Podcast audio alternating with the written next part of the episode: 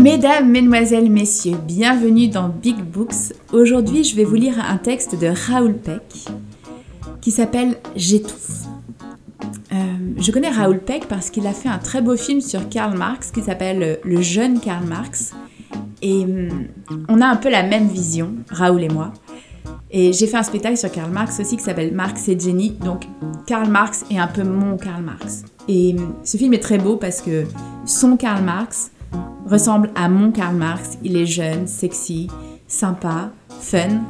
Et hum, il montre très bien la relation avec Engels, avec Jenny.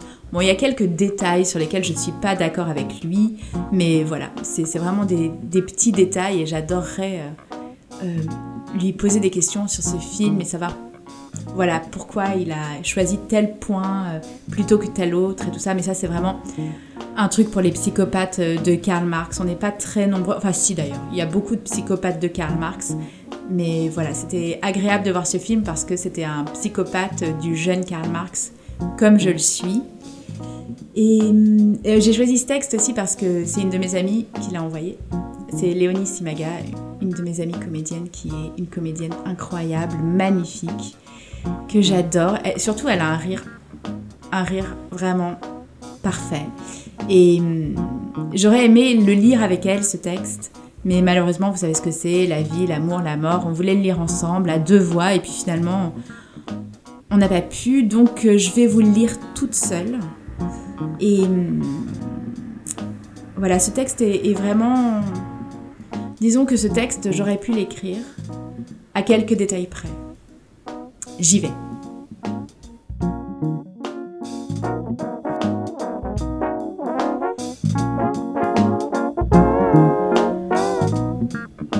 J'étouffe.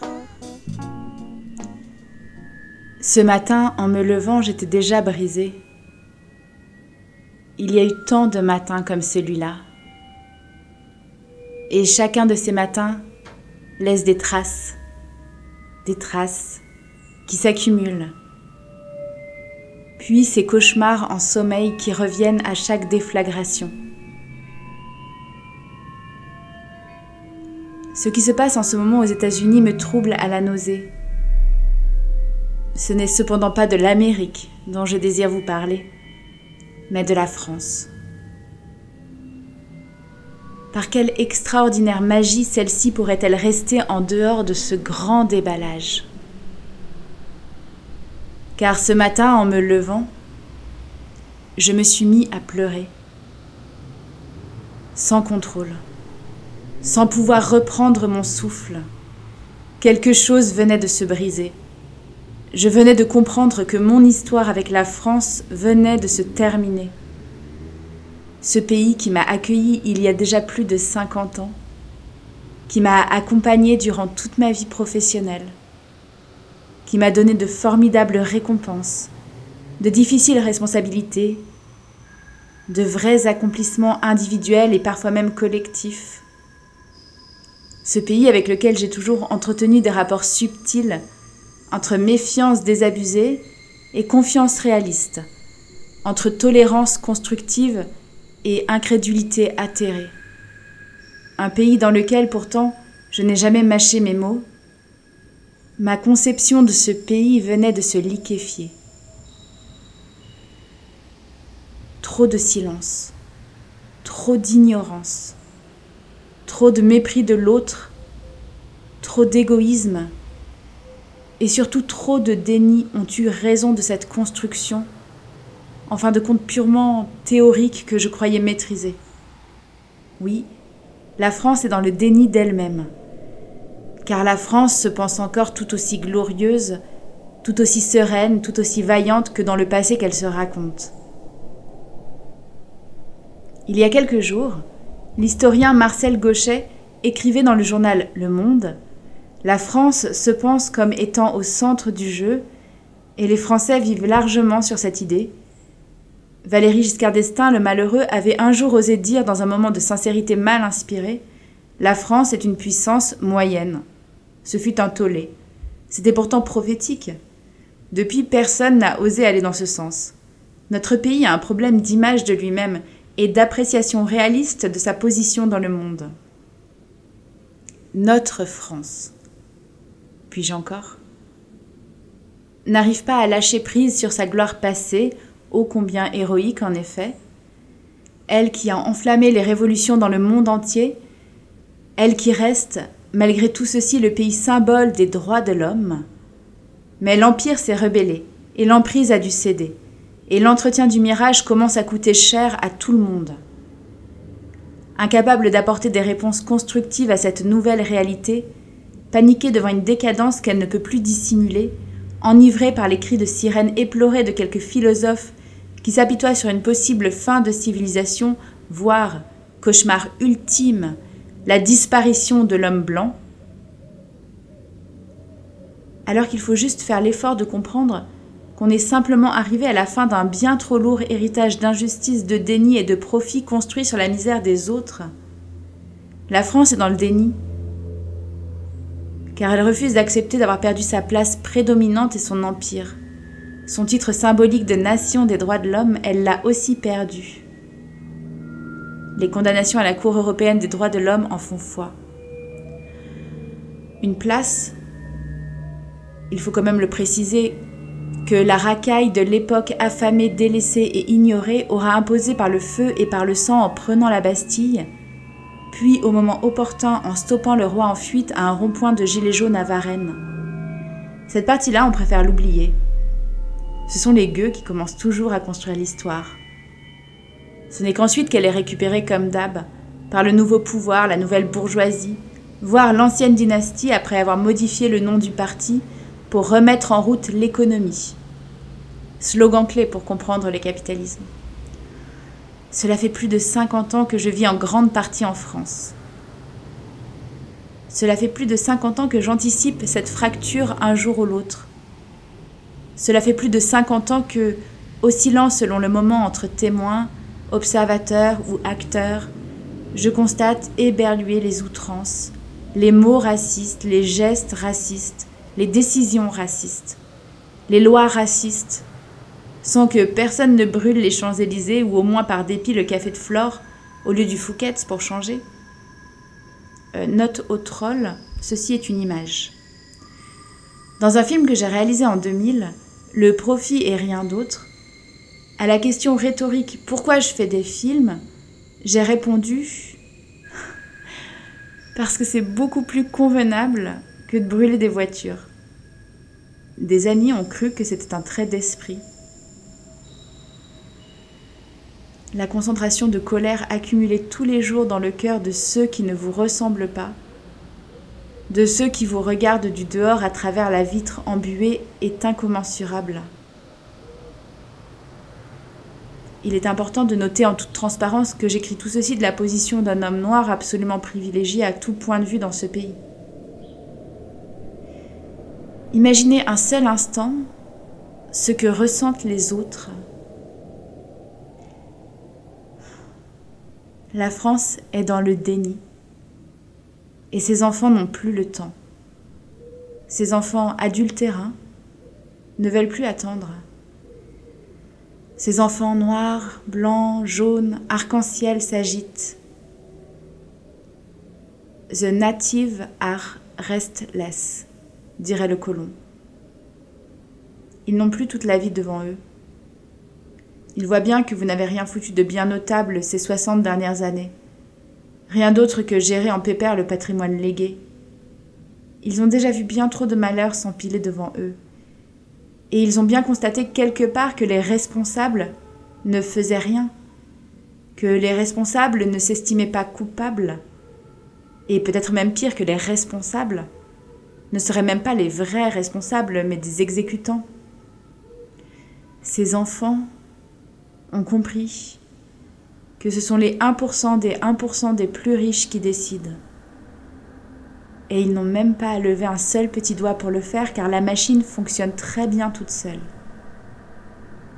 Les politiques zombifiés soumis aux puissants ne sont plus que des mini-capitaines essayant de rassurer les bonnes gens des premières et secondes classes sur le Titanic quant au fait qu'ils maîtrisent bien la troisième classe et qu'il n'y aura pas d'émeute, promis, pendant que le bateau s'enfonce de plus en plus vite dans la mer froide. Qu'est-ce que tout ceci a à voir avec le racisme? Un peu de patience. Avoir un peu de contexte permet de mieux assurer la cible. Depuis la crise pétrolière des années 70, le monde est rentré dans un nouveau cycle capitaliste. Cela a remis en question les rapports de force existants. Les anciens empires perdent leur exclusivité et refusent d'assumer que la gloire est dépassée et qu'il faut renoncer à l'idée de toute puissance. Alors, on fait porter les conséquences sur les autres, la majorité. On décide de faire des réformes vers le bas, de détricoter les acquis trop coûteux. On invente un nouvel euphémisme, rationaliser. On dépouille les protections sociales, on rémunère les hôpitaux à l'acte, on désosse les écoles, on privatise à tout va et on vend les bijoux de la reine. On bloque les salaires, on pille les pensions, on désocialise les plus faibles et délocalise les moins performants. Pendant ce temps, les plus-values financières augmentent de manière exponentielle et se concentrent encore davantage entre les mains de quelques-uns, au point que ceux-ci ne savent plus où cacher leur magot face à des politiciens et à des parlementaires hébétés, ne pensant qu'à survivre à une ultime élection.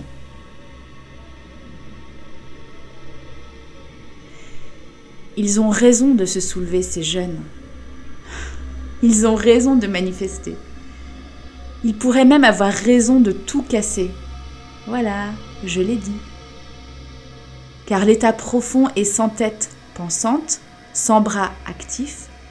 L'état est paralysé et lui aussi démembré. Voici venir le temps des apprentis sorciers, des opportunistes, des populistes. On a dit à la foule que l'État ne peut pas tout, que l'État est pauvre, qu'il fallait tenir, relancer, préserver, pousser, relever, au choix, la croissance. Comme il ne fallait pas toucher au profit, les seuls paramètres restants étaient les salaires, les pensions, les services. Il fallait se serrer la ceinture pendant que d'autres, des boursicoteurs, des traders, des parlementaires, des ministres, des présidents, des hommes d'affaires, des patrons du CAC, des grands parfumeurs, des grands couturiers, des rois et même des reines et des princesses, se goinfraient à l'étage. Il fallait être compréhensif, pendant que d'autres planquaient leurs revenus à la bourse, au Luxembourg, au Panama et dans ces milliers d'autres fonds illicites. Ce qu'on appelle pudiquement l'optimisation fiscale est devenue une branche légitime de tout cabinet comptable qui se respecte. Aujourd'hui, des milliers de milliards de capitaux flottent dans ces réseaux, un argent devenu fictif dont on ne sait plus très bien à quoi il sert. Mais les gens ne sont pas sots. Ils voient bien que quand la crise devient dangereuse pour le capital, des centaines de milliards surgissent de nulle part pour sauver les banques. 2008 ou plus anecdotique, la cathédrale Notre-Dame. Ils voient bien que l'impossible devient possible lorsque les profits sont en danger. Ah, ils ne disent pas les profits, bien sûr, mais l'économie. Les soignants manifestent depuis des années pour dire combien nos vies sont en danger. On les admoneste et on leur reproche d'être alarmistes et paresseux. Les gens percent bien la rhétorique bancale. Quand il s'agit des banques, des fabricants d'automobiles, de l'industrie pharmaceutique, des bourses, des spéculateurs, tout devient soudain possible. L'abandon des principes, la suppression des protections fiscales, environnementales, médicales, la déréglementation à gogo, la modification accélérée des barèmes, l'élimination ou l'amendement des normes de sécurité, les votes express au Parlement, les mesures d'urgence, la loi martiale et même laisser filer le déficit. Il faut relancer l'économie, s'époumonne-t-il. Mais laquelle? Le pape Jean XXIII, lors d'une visite dans mon pays, en Haïti en mars 1983, face à la dictature de Jean-Claude Duvalier, déclare Il faut que les choses changent ici. Comprenant parfaitement le message, les écoliers sont descendus dans la rue et au péril de leur vie que certains ont perdu, on fait partir le dictateur qui, pour l'anecdote, sera sauvé par ses amis américains et récupéré par un gouvernement français à qui on aura forcé la main. Pour raison humanitaire, nous dira-t-on. Autant pour la souveraineté. On est plein d'humanité pour ses complices, moins pour ceux qui bravent le désert, la guerre, la Méditerranée, pour rejoindre un peu de paix et de survie. Je mélange les genres, direz-vous Et le racisme dans tout cela J'y viens. Je veux simplement établir comment tout cela est lié, et qu'il ne s'agit pas juste d'une question de détestation de l'autre. Tout est connecté. Je ne fais que raccorder les fils. Car comprenez-vous, le racisme brutal, laid, malveillant, n'arrive pas ainsi du vide. Il fait partie d'une histoire bien orchestrée.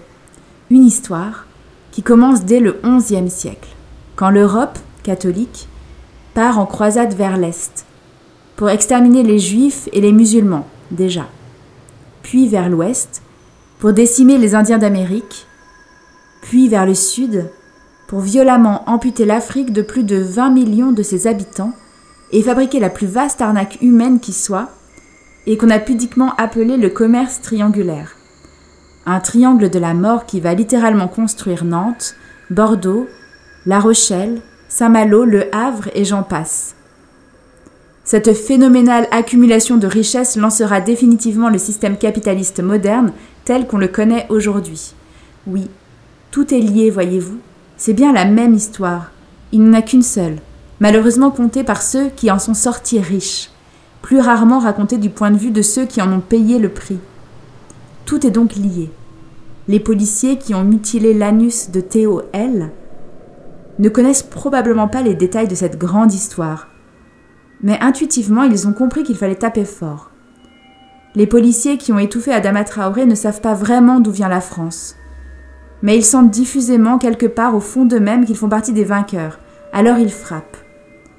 Les policiers qui ont traqué comme des biches dans une chasse à cour deux adolescents, Bouna Traoré, 15 ans, et Zied Bena, 17 ans, pour que, transi de peur, ils meurent électrocutés à l'intérieur d'une armoire de transformateurs électriques, n'ont pas la moindre idée des ramifications de la grande histoire avec leur halali suburbain.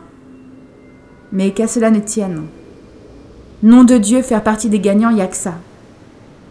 Ils soupçonnent vaguement qu'ils font le travail pour ceux qui ont planqué leur argent aux îles Vierges mais ils ne sont pas sûrs. En fait, cette longue chaîne d'histoires apparemment dispersées, on voit bien d'où elle vient pour peu qu'on se donne un peu de mal et qu'on fasse preuve d'un soupçon de jugeote. On voit bien qui en profite, on voit bien qui sert de chair à canon, et qui sont les travailleurs en seconde ligne, et ceux de toutes les autres lignes plus bas dans la hiérarchie. En allant plus loin et en essayant d'être un brin plus honnête, on voit bien que le racisme, ce n'est pas vraiment qu'on déteste les Noirs, qu'on déteste les Arabes, qu'on n'aime pas les Chinois, qu'on a peur des racailles de banlieue. Tout cela, on le sait bien sûr, et on le vit. Mais on voit tout aussi bien que pris un à un, ils sont bien comme vous, ces braves beurs blacks. Surtout lorsqu'ils gagnent des médailles bleues, blanc, rouge, nous font rire sur la scène, à la télévision, au cinéma, et pleurer quand ils, elles chantent si bien le spiritual, le blues, la soul, même le rap. Tout ça, vous le savez. La question est maintenant de savoir ce que vous allez en faire réfléchissez bien avant de répondre. Car ceux qui arrivent ne sont plus si patients, ni aussi pacifiques. Lorsque les déclarations incendiaires proviennent, mine de rien, directement du sommet de l'État, la blessure n'est que plus profonde. De ces blessures spécifiquement françaises, j'en porte un sacré paquet depuis un temps, et je n'en ai oublié aucune. Les outrages grotesques de toute la famille Le Pen et associés, certes attendus, mais ça fait quand même mal, les vociférations d'un Charles Pasqua, le silence de Mitterrand, les odeurs d'un Chirac, les glissements d'un Jospin, les insultes bonhommes d'un Sarkozy, les sans d'un François Hollande, les virevoltes précieuses d'un Macron. Vous imaginez-vous comment cela est interprété par les sous-fifres? De ministère à parlement, à préfecture, à commissariat, les mots éclatent en mille morceaux létaux lorsqu'ils arrivent sur le terrain. C'est ici, en France, que j'ai eu envie de dire ces paroles. Car à ce pays, j'ai consacré une part importante de mon énergie, de mon travail. Ne vous méprenez pas. Ceci n'est ni une mise en discussion, ni une tribune, ni l'ouverture d'un forum quelconque. Je n'ai aucun dialogue à initier. Le temps pour cela est passé. Je ne suis plus disponible. Arrêtez une bonne fois de demander aux victimes de résoudre vos problèmes. La France a contribué à la construction de la personne que je suis. À travers mes engagements dans et pour ce pays, j'ai essayé de redonner ce qu'elle m'avait apporté. Je ne pense pas avoir fait preuve d'ingratitude, me semble-t-il. Malgré l'aveuglement de cette élite, et plus particulièrement du monde culturel et politique que j'ai fréquenté. Pardonnez-moi d'avance, mais je ne vois pas comment dire ces choses autrement que brutalement.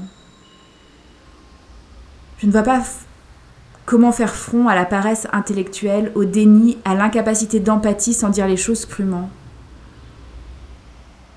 Je suis fatiguée d'éduquer, d'être patient, de faire bonne mine contre mauvaise fortune, alors que je suis confrontée à un racisme dégradant, conscient ou inconscient. Je suis fatiguée d'être pédagogue.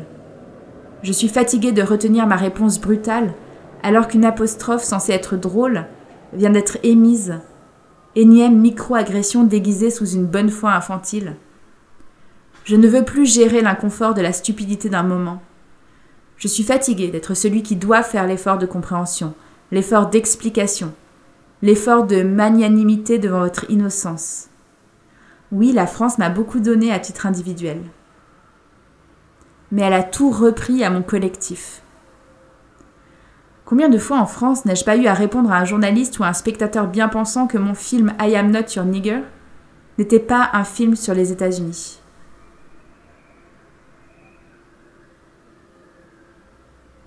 Je voyais bien comment cela rassurait que cela se passe là-bas, très loin. Chez les affreux américains résolument d'épais racistes sans éducation et sans manière. Que ce genre d'abus pouvait se passer en France n'est pas imaginable. Je voyais bien dans leurs yeux qu'il fallait que je les rassure, qu'il fallait que je confirme que ça, c'est l'Amérique, pas la France. Parfois par politesse ou par fatigue, je me taisais. Je renonçais à expliquer une énième fois que c'était également la réalité française, tous les jours, systématiquement, aussi brutale, aussi vulgaire. Mais il ne s'agit pas de dosage ici. Le racisme light est aussi du racisme. Il fait tout aussi mal. Surtout lorsqu'il perdure innocemment et s'accumule. Le raciste qui s'ignore remplit tout aussi bien sa tâche. Même caché derrière un paternalisme de bonne aloi, il reste tout aussi brutal et efficace. J'aimerais toutefois préciser que quand je parle de racisme en France, je ne parle ni de M. Zemmour, ni de M. Ménard, ni de Marine et consorts faciles à identifier et qui sont là pour dire tout haut ce que d'autres disent en privé et pour servir de défouloir sociétal, ce serait trop facile. Ils servent parfaitement bien à cacher la laideur envahissante et le silence de la majorité. Certains, même dans la bien-pensante gauche française, sont passés maîtres dans l'artifice raciste sublimé, dans un langage nappé de sympathie coupable qui, désarçonne tout autant. Ne sois pas parano, tu vois le mal partout. Sois patient, pardonne-lui, il ne comprend pas, il est en colère, calme-toi. On t'aime beaucoup, tu sais. Mais tu devrais être plus reconnaissant, je n'étais pas obligé de t'aider, tu pourrais sourire. Tu pourrais dire merci, et puis après tout, ce n'est pas si grave, tu t'en remettras. Et puis, tu es intelligent, tu en as vu d'autres. Ce ne sont que des grands enfants, il faut les comprendre, etc. Et ceci tout le temps sans discontinuer. La France est dans le déni. James Baldwin dit que l'Amérique aimerait que Birmingham soit sur Mars. Les Français, eux, auraient aimé que le racisme, ça ne soit qu'aux États-Unis. Un jour, il y a déjà longtemps, j'écoutais d'une oreille distraite un des amis de ma fille raconter goguenard un incident avec la police. Du haut de ses 14 ans, frimeur, il raconte comment il avait été gardé dans un commissariat pendant qu'un policier jouait à la roulette russe avec son pistolet pointé sur sa tempe de gosse. Il raconte l'histoire en rigolant. Mais je vois bien dans ses yeux d'enfant que cela laissera des traces. Pour sûr, le policier, lui, ne voit pas un enfant, mais un délinquant. Au mieux. Vingt ans après, je me demande encore ce qu'est devenu ce garçon. C'est facile d'être du bon côté. Quel privilège de pouvoir juger les autres, de pouvoir dire combien les réfugiés exagèrent, comment les sans-abri pourraient faire un effort, qu'il y a trop d'étrangers, et qu'on ne porte pas le bon prénom. Cela doit même être jouissif, le pouvoir de dire ce qu'on veut, sans aucune censure. Toute ma vie, j'ai toujours dû faire attention à ce que je disais, comment je le disais, à qui je le disais, cette liberté de parole dont on se délecte ici si friandement J'en connais le prix. Je ne l'ai jamais tenue pour acquise. Face au cynisme ambiant, personne ne risque plus vraiment sa vie pour une cause, à part quelques anarchistes d'une autre époque. La démocratie, c'est la paix en Europe, mais la guerre ailleurs. Confortablement installé dans un arrondissement sécurisé, nettoyé quotidiennement par des éboueurs étrangers, alors que le reste du monde gémit. Ignorez-vous vraiment le prix de votre bien-être ou faites-vous semblant?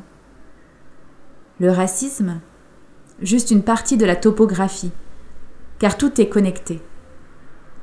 La recherche de super profits qui écrase forcément un autre ailleurs, la destruction de la planète, l'exploitation des plus faibles, la haine de l'autre, la consommation à outrance, quel qu'en soit le prix, encore une fois payé par d'autres. Tout cela, comme le miroir est brisé, rend négligent et indifférent. Jusqu'ici tout va bien, vous dites-vous, alors que le monde dévale étage après étage vers le fond. La France donc est dans le déni. Et il est temps d'arrêter. Pas demain, aujourd'hui que chaque citoyen prenne sa part du fardeau et arrête d'observer à distance. À l'instar de ces chroniqueurs silencieux regardant une jeune journaliste noire, Absatoussi, se faire insulter et humilier publiquement, comme s'il n'avait humainement rien à dire sur le sujet, et que la noire était la meilleure spécialiste de la question. Il regarde, circonspect, incapable de solidarité, incapable d'empathie, incapable de décence même, un lynchage public à la télévision française. God gave Noah the rainbow sign, no more water, the fire next time. Dieu donna à Noé le signe arc-en-ciel, plus d'eau, le feu la prochaine fois. L'écrivain James Baldwin a dit tout cela il y a déjà plus de 50 ans, le même temps que j'ai passé en France, et ce sont les mêmes qui continuent à payer. Le coronavirus a rendu visible une part de ces vérités, mais on est loin du compte. Les orphelins de la République descendent dans la rue, profitant de la vague qui dévaste les États-Unis, alors qu'une autre jeune femme, Assa Traoré, demande justice depuis plus de quatre ans pour l'assassinat par des policiers de son frère Adama. I can't breathe. J'étouffe, a également crié Adama. Les policiers étaient français, comme l'est le dispositif mis en place pour étouffer la vérité. Les conjurés locaux n'ont rien à apprendre de leurs collègues américains. Je n'ai jamais cru à la virginité de la République, même si je la savais théoriquement capable de grandeur. Elle dépend toujours de la sincérité, du courage, de la clairvoyance des hommes et des femmes qui la servent. Or, pour le moment, ils sont tétanisés. Pour finir, comment sortir de cette situation? L'État défaillant. Les partis, en guerre entre eux avec de moins en moins de convictions, inaudibles, laminés. Les syndicats, chahutés sévèrement depuis 50 ans, ils ont du mal à trouver la bonne parade. Les élus, certains ont compris, ils se battent, mais ils sont isolés. Les maires et les gens de terrain, peut-être nos seuls espoirs, car eux au moins ils sont obligés de se confronter à l'humain au quotidien. Ils sont dans le réel, dans la vie, la mort, les naissances, le malheur, les fêtes, les enterrements, dans les bons et les mauvais moments. Ils n'ont d'autre choix qu'être présents, père, mère, confesseur et soignant à la fois. Eux, ils savent. Il faut tout reprendre à la racine, tout mettre sur la table pour tout reconstruire. Aucune institution ne doit y échapper. C'est le problème de chaque citoyen, de chaque institution, la presse comprise, de chaque conseil d'administration, de chaque syndicat, de chaque organisation politique. Partout, il faut ouvrir ce chantier car c'est à vous de résoudre ce problème. Pas aux Noirs, ni aux Arabes, ni aux femmes, ni aux homosexuels, ni aux handicapés, ni aux chômeurs. On saura vous rejoindre en temps voulu. Une discussion locale, régionale, puis nationale en totale indépendance du pouvoir. Organiser des états généraux sans avoir à brûler la Bastille. Un impossible rêve de citoyen. La République tolérera-t-elle sa remise en question? And here we are. At the center of the ark, trapped in the gaudiest, most valuable, and most improbable water wheel the world has ever seen. Everything now, we must assume, is in our hands if we, do not falter in our duty now, we may be able to end the racial nightmare and achieve our country and change the history of the world if we do not now dare everything the fulfillment of that prophecy recreated from the Bible in song by a slave is upon us. God gave Noah the rainbow sign, no more water, the fire next time. Et nous voilà au milieu de la courbe, pris au piège dans le plus voyant, le plus coûteux, le plus invraisemblable toboggan que le monde ait jamais connu. Il nous faut agir maintenant comme si tout dépendait de nous. Si nous nous montrons dignes, peut-être la poignée que nous sommes pourra-t-elle mettre fin au cauchemar racial, faire de notre pays un vrai pays et changer le cours de l'histoire.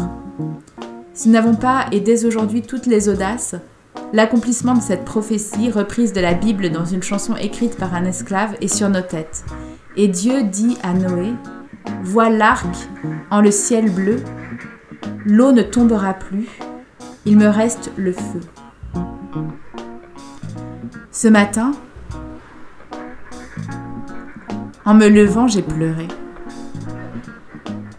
J'ai pensé qu'un autre monde était possible, sans qu'on ait à mettre le feu partout. Maintenant, je ne suis plus sûre du tout. 9 juin 2020.